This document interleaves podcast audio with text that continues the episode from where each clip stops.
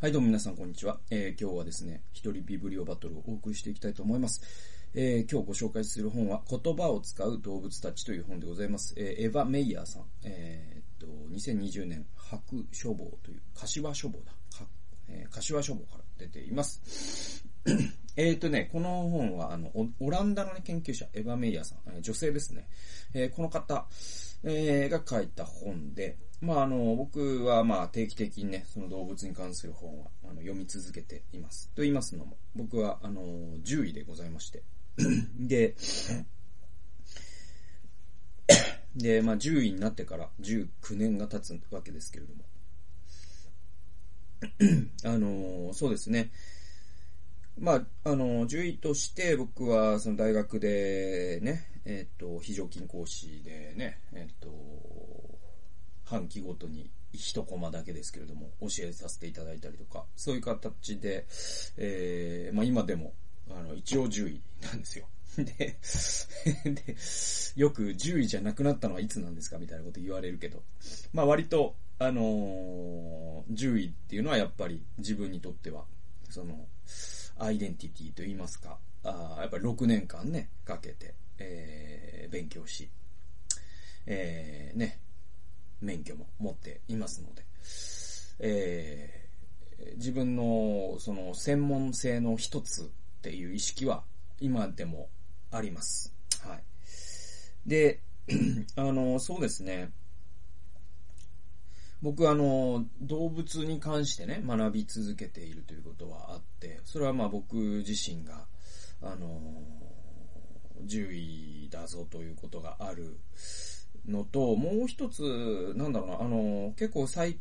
近、この2、3年で読んだ一番面白かった本の一つっていうのが、神はどうして、えっと、動物を作ったのか。神はなぜ動物を作ったのかだったかな？えっと、英語だとアニマルシオロジーという、イギリスの神学者の方が書いた動物の神学というね、そういう本なんですけれども、えー、やっぱりこう、キリスト教とその動物とかですね、社会学と動物とかですね、自然科学と動物とかですね、人文科学と動物みたいな、僕は、割かし、その、やっぱ自分の強みというのはその動物のことを知っている。6年間かけて動物のことを学びました。比較解剖学、生理学、ね、薬理学、えーウイルス学、えー寄生虫学、繁殖学、もう学びました。はい。で、あのーもう、動物に関してはまあなんていうかね、あの、6年間、えーものを学ぶということはなかなかまあ今後もないと思いますから、6年間それだけを学ぶということは。そういう意味でもまあ専門性があり。えっ、と、その知識っていうのが、じゃあ、どこで生きてるかなと思うときに、あの、なんだろうな、僕は、その、まあもう専門性、やっぱ分野をまたいだ人ってみんなそうだと思うんですけど、例えばなんかお笑い芸人で俳優もやってるよとか、いるじゃないですか、いろんな人がね。その、あとは、福岡新一さんかな？えっ、と、生物学者だけど人文のね、えー発言をするとか、あの、そういう分野をまたいだ人ってね、結構、どこ行っても尊敬してもらえないっていう、僕もそうだけど、あの別に尊敬されるためにやってるわけじゃないからね、そういう人たちってね。わかるんだけど、でも、なんかやっぱ日本っていうか、今の世界っていうかまあわかんないけど、なんかすごいそういう、えっ、と、資格がある人をすごい尊敬するとかあるじゃないですか。だから、進学校も出てないのに、ね、キリスト教のこと語ってんじゃねえよみたいなのがあったりとか、あの、社会学者でもないのに社会のこと語ってんじゃねえよみたいな、なんか専門マウンティングみたいなのが常にあるんで、あの、専門から飛び出した人って大体どこ行っても馬鹿にされるんですよね。じゃあ自分の専門分野に戻ると、お前中途半端じゃねえかよと、お前いなくなったじゃねえか、このコミュニティからみたいな感じで、あの、じゃあ獣医の世界にじゃあ僕が今戻ると、それはそれで尊敬してもらえないっていう、あの、そういう感じになるんで、まあそれは結構自意識の、なんていうかこう、悩みみたいなのはある程度はあるんです。えーだけど、僕は結構ね、まあこれからの時代ってね、分野を横断しする知性みたいなものの方が、僕はその専、まあ、専門バカっていうのもすごい、あの、すごい薄っぺらい決めつけなんで、この言葉は使いたくないけど、要は、その専門性の中に引きこもっちゃって、他のこと何も知らないよっていう人は、やっぱり、あの、その限界があるんじゃないかなと僕は思うんです。だから専門分野が2個とか3個とか4個ある人が実は強くて、あの、やっぱりリベラルアーツ的な発想になってくるんだけれども、えー、っていう感じはしますよ。うん。だから、その、ね、あの、ファイナルファンタジーあったじゃないですか。ファイナルファンタジーで言うと、すごいさ、その、その戦士とか、なんかあるじゃないですか。赤魔同士、青魔同士とかなんかいろいろあるじゃないですか。で、そういうのを極めていく方がいい社会と、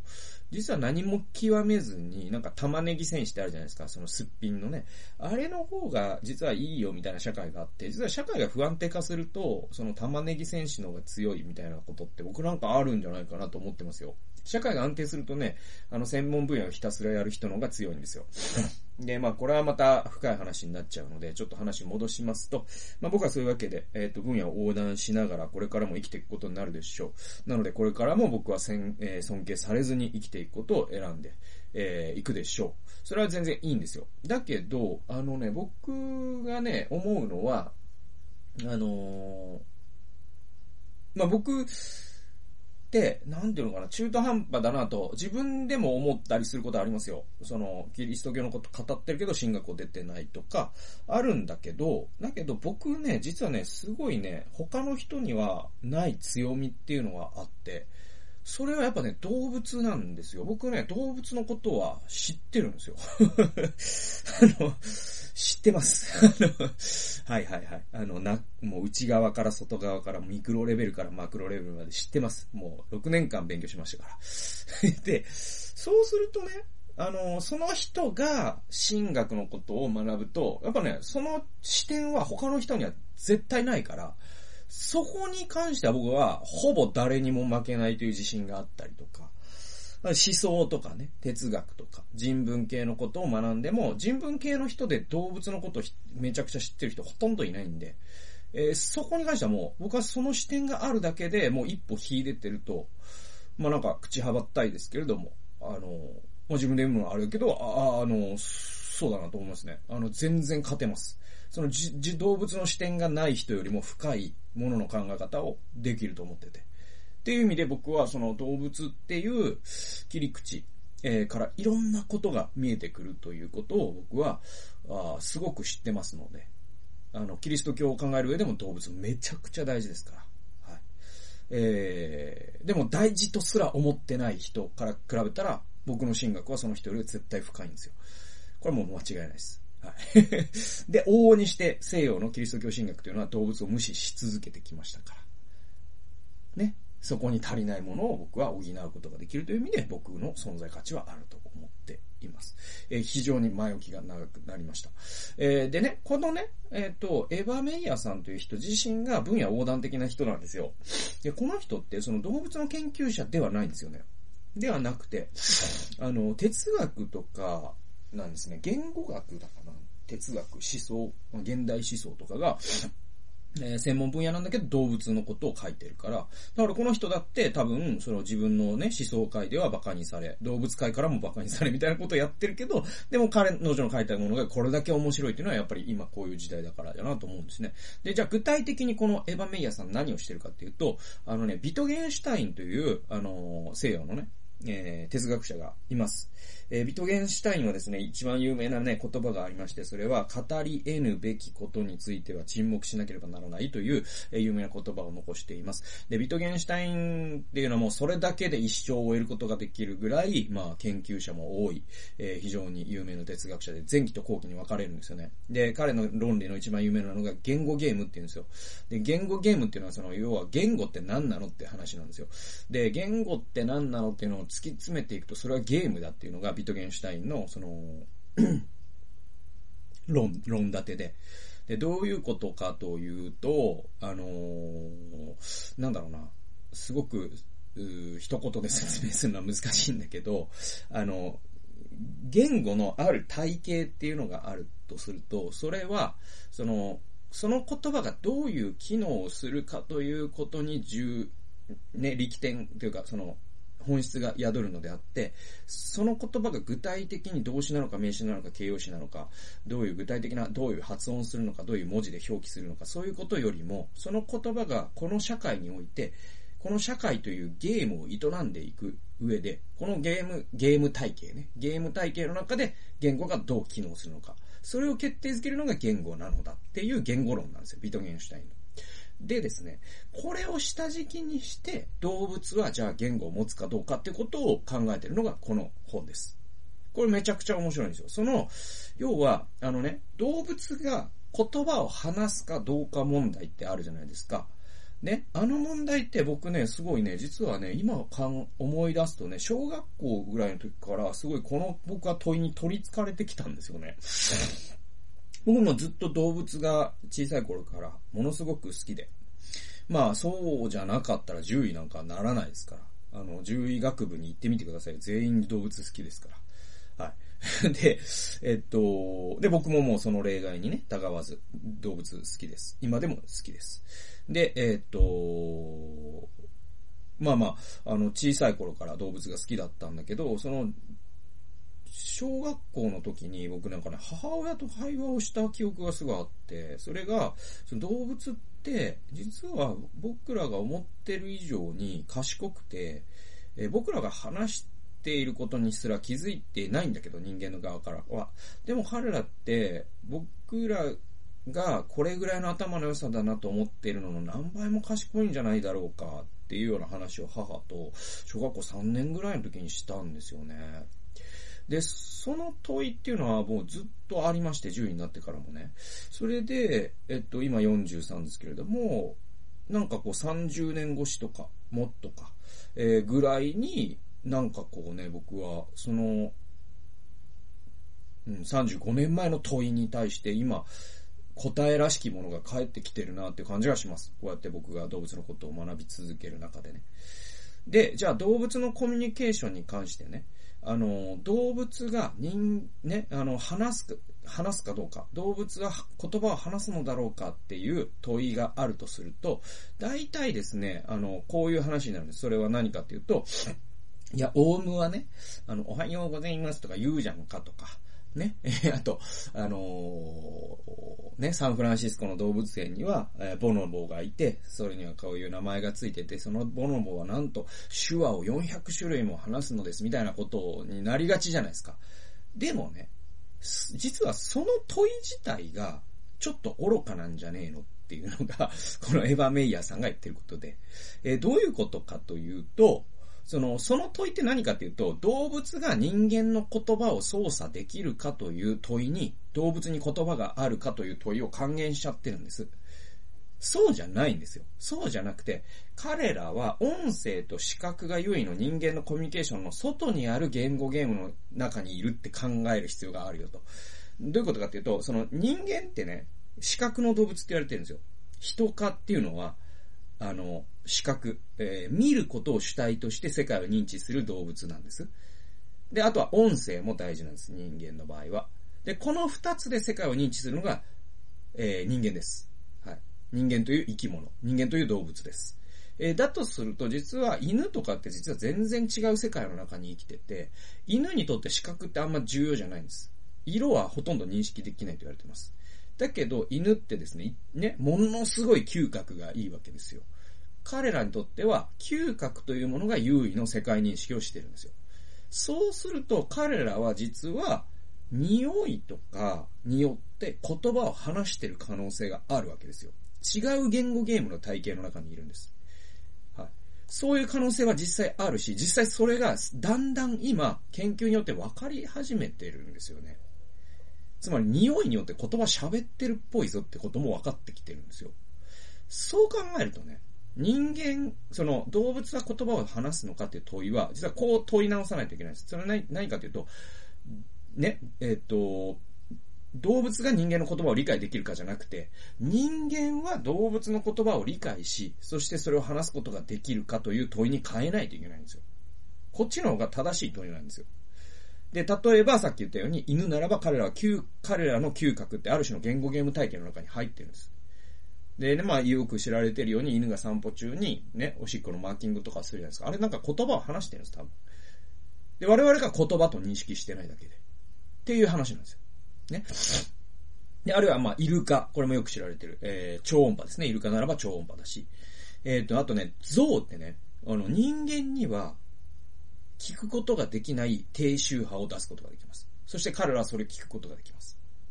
で、それによってコミュニケーションしてるっていうのが分かってます。あと、チンパンジーだったら、チンパンジーってね、様々なジェスチャーを持ってます。それは人間の手話を覚えてるっていうんじゃなくて、彼らが手話を発明してる手話っていうか、まあ、ジェスチャーですよね。彼らがこういう仕草をしたら、こういうね、メッセージを送るってことは分かってる。あともうめちゃくちゃ有名な蜂のダンスですね。あれもほんとすごいですよね。8の字を何回書いたかによって方角と距離を表すとか。で、え、こういうふうに考えていくと、そもそも人、動物が言葉を話すかっていう時に、おはようございますみたいなことに還元するっていうのが、いかに人間中心主義という哲学に影響を受け、受けえー、えー、無意識の影響を受けてるか。で、それをまあ、スピーシズムと呼んだりします。あの、レイシズムってね、レイスっていう人種、そしてイズムだから、えー、人種差別主義者ってことじゃないですか。ね。えー、で、あの、マッチョイズムとかだと男性優位主義者じゃないですか。ね。セクシャリズム、これ差別、えー、性差別主義者じゃないですか。で、スピーシズムっていうのは種差別主義者。つまり、えー、様々な生き物のスピーシーズによって序列があるという考え方ですよ。これに我々は陥ってんじゃねえのってことです。で、僕はスピーシズムはキリスト教に反すると思ってます。えー、でも皮肉なことに歴史を見ると、キリスト教はスピーシズムを実は促進してきた宗教なんですよ。僕はこの考え方は改めるべきだと、心から思いますし、その主張する根拠もいくらでもあります。聖書からも持ってくることができます。はい。えー、詳しくはまあ動物神学をね、ぜひ読んでほしいんですけれども、で、えー、そういう前置きをした上で、まあいろんなね、この本って、あの、実例が挙げられてて、もうビビるんですよね。えー、まあ、あの、ちょっと、時間足りないんで、今回は一箇所だけ引用したいと思いますけど、47ページね、あの、象がね、あの、死という抽象概念を理解してる可能性があるって話なんです。でね、あのー、そうですね。あのー、どこからどうしようかな。そうですね、あの、うん。まあ、あの、そうですね。西洋哲学の大きな流れの中でこれだけは言っておかなきゃいけないのは、あの、デカルトですね。で、あの、デカルトで、近代の父と言われてるんだけれども、で、デカルトは方法除雪という本を書きました。で、僕方法除雪読みました。めちゃくちゃ面白いです。で、だけど、方法除雪の中でデカルトが言った重要なことの一つが、動物機械論っていう、え考え方です。それ何かというと、人間っていうのは、魂と体に分けられると彼は言いました。ね。で、えっと、じゃあ動物には魂があるだろうか。彼の答えは、いや、ないでした。だとすると、動物っていうのは、このね、体、しか残ってないのだから。その体っていうのは、えっ、ー、と、モータル、モータル、イモータルね。不死か、可死かで言うと、可死なんだと。死ぬべき体なんだと。で、そうすると、動物っていうのは、この機械とか自動車とかと同じで、きえー、ね、あの、時計とか自動車とかと同じで、機械なんだっていうことをデカルトは言いました。で、その考え方はめちゃくちゃし、えー、西洋神学に影響を与えてます。で、僕はこれは間違いだと思います。で、デカルトも、もし、今から言うような事実を知ったら、間違いを改めると思います。デカルトってそういう人だから。だけど、当時の科学的知識では、あそれが分からなかったんですよ、単純に。だから動物は時計だと思い込んじゃった。で、それが何百年も、実は人類の歴史の中で動物を抑圧していくという歴史につながっていったってことですよ。ね、あの、有名な話でね、あの、西洋の白人が黒人を見た時に、これは人間ではないと思ったからあれだけひどいことができたのと同じように、え我々人類はですね、この数百年年動物を見て、彼らには知性がないという誤解をしてきたがゆえに、彼らにひどいことを、え、し続けたし、今もし続けています。でもこの流れは変えられ続けて、え、変えられつつあります。喜ばしいことですよね。これは動物福祉という概念で、え、今いろんな国でですね、法律が作られて家畜をちゃんと飼うよううにとかですね、えー、無駄なですね、まあ、フォアグラみたいなものを作らないようにとか、えー、そういう、えー、僕は真っ当な変化だと思いますけど、真っ当な変化が起きているわけですよ。で、じゃあね、あの、象、だから、で、そのデカルトのね、えー、論の中に、動物は抽象概念は理解できないっていう人間の決めつけがずっとあったんですよ。それデカルトの影響が強いんですよ。だけど、多分、抽象概念理解してるぞっていう証拠があるんです。で、それは、47ページ、長年、オスだけが土地やメスを、えー、巡って互い、あ、ごめんなさい。え？あ、これそうですね、これね。えーえーはい。えー、長年、オスだけが土地やメスをめぐって互いに社会的接触をすると推測されていたが、ゾウたちは親しい、友、えー、友達関係も作り、もっと大きな友達グループで暮らしていることが最近の、えー、研究で示されている。そうした関係は死ぬとなくなるわけではないと。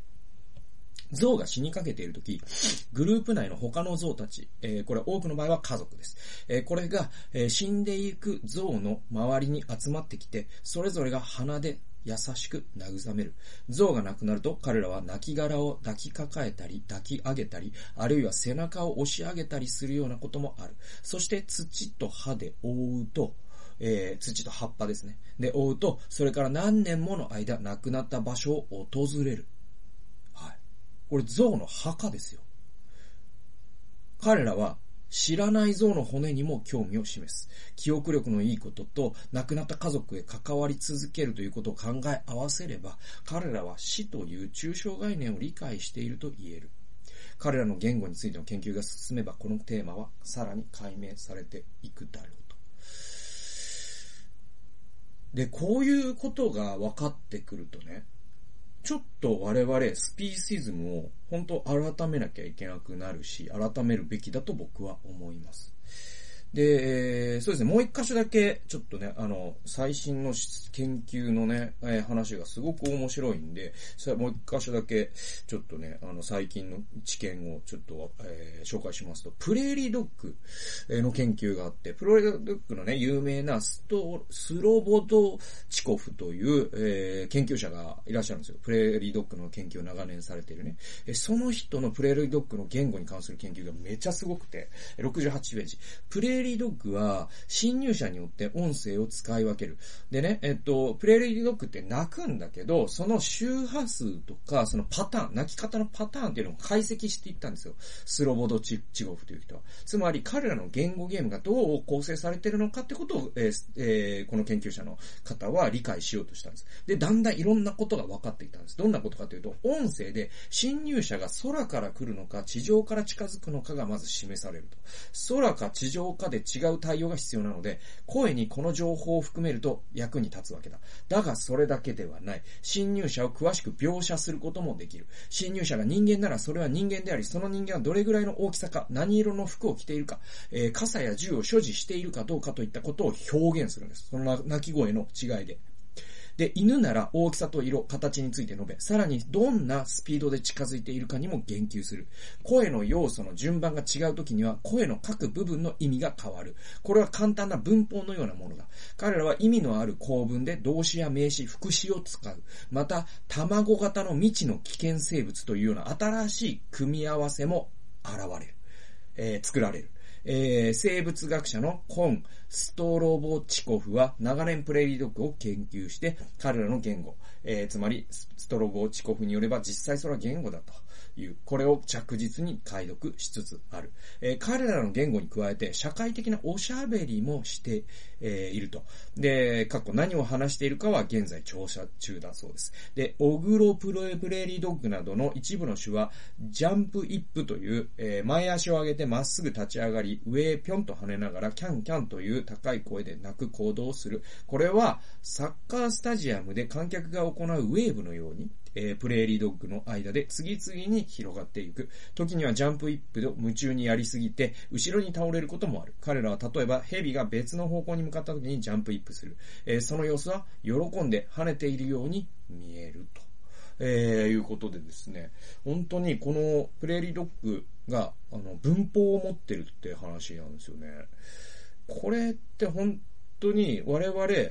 多分、動物について何も分かってなかったってことが、やっとこの21世紀に来て分かり始めたっていうことの証拠が本当に数々見つかってて、あの、動物がじゃあ言語を話すのかってもう、その問う必要もないぐらい自明に話します。はい。で、話すという前提のもとで、えこれから研究していかないといけないと思うし、で、だとしたら彼ら抽象概念を理解しているかもしれないよとか、ね、彼はどれぐらい高度な内容を理解しているのかとかですね、どれぐらい高度なコミュニケーションを取っているのかっていうのは、もうどんどんこれから分かってくるはずですので、えー、僕らって、あの、動物というものに対する認識を多分、この21世紀には改まると、スピーシズム、つまり人間こそがね、万物の霊長で、みたいな考え方っていうのは改めないといけないと思います。で、えっと、まあ、あの、動物神学の話に戻りますけど、あの、人間は万物の霊長ですよ。それは聖書が言ってます。え、だけど、ば、どのような意味において霊長かというと、使える種族という意味で霊長なんです。なぜなら聖書って一番偉い人は使える人だから。つまり、キリストって一番偉いじゃないですか。で、一番偉いからこそ他者の足を洗ったわけじゃないですか。じゃあ人間が万物の霊長だとすれば、他者の他の種の足を洗うべきなんですよ。ここが間違ってるんです。えー、なぜか、えー、歴代の神学者、そして西洋の哲学者たちは、人間は万物の霊長だから、他の動物は、えー、人間の益のために、えー、自分の体を差し出し、自分、え、使え、労働力を差し出し、え、人間の福祉のためにこそ、え、動物が存在すると思い違いをしてきたと。もうこれ、あの、アウグスティヌスの時点から思い違いをしてます。で、もっと言えばギリシャ哲学のアリストテレスですよ。で、えー、アリストテレスはっきり言ってますからね。他の動物っていうのは人間の幸せのためにいるって。でも、これ、多分間違いだよって話なんですよ。スピーシズム。僕は改めなければいけないと思います。ということで、えー、後半。そうですね。まあ、2回かな、3回かな。ちょっとね、あのー、1回では終わらなかったので、次回に続いていきたいと思います。ということで、えー、言葉を使う動物たち、第1回。えー、ご視聴くださりありがとうございました。それではまた次回の動画及び音源でお会いしましょう。さよなら。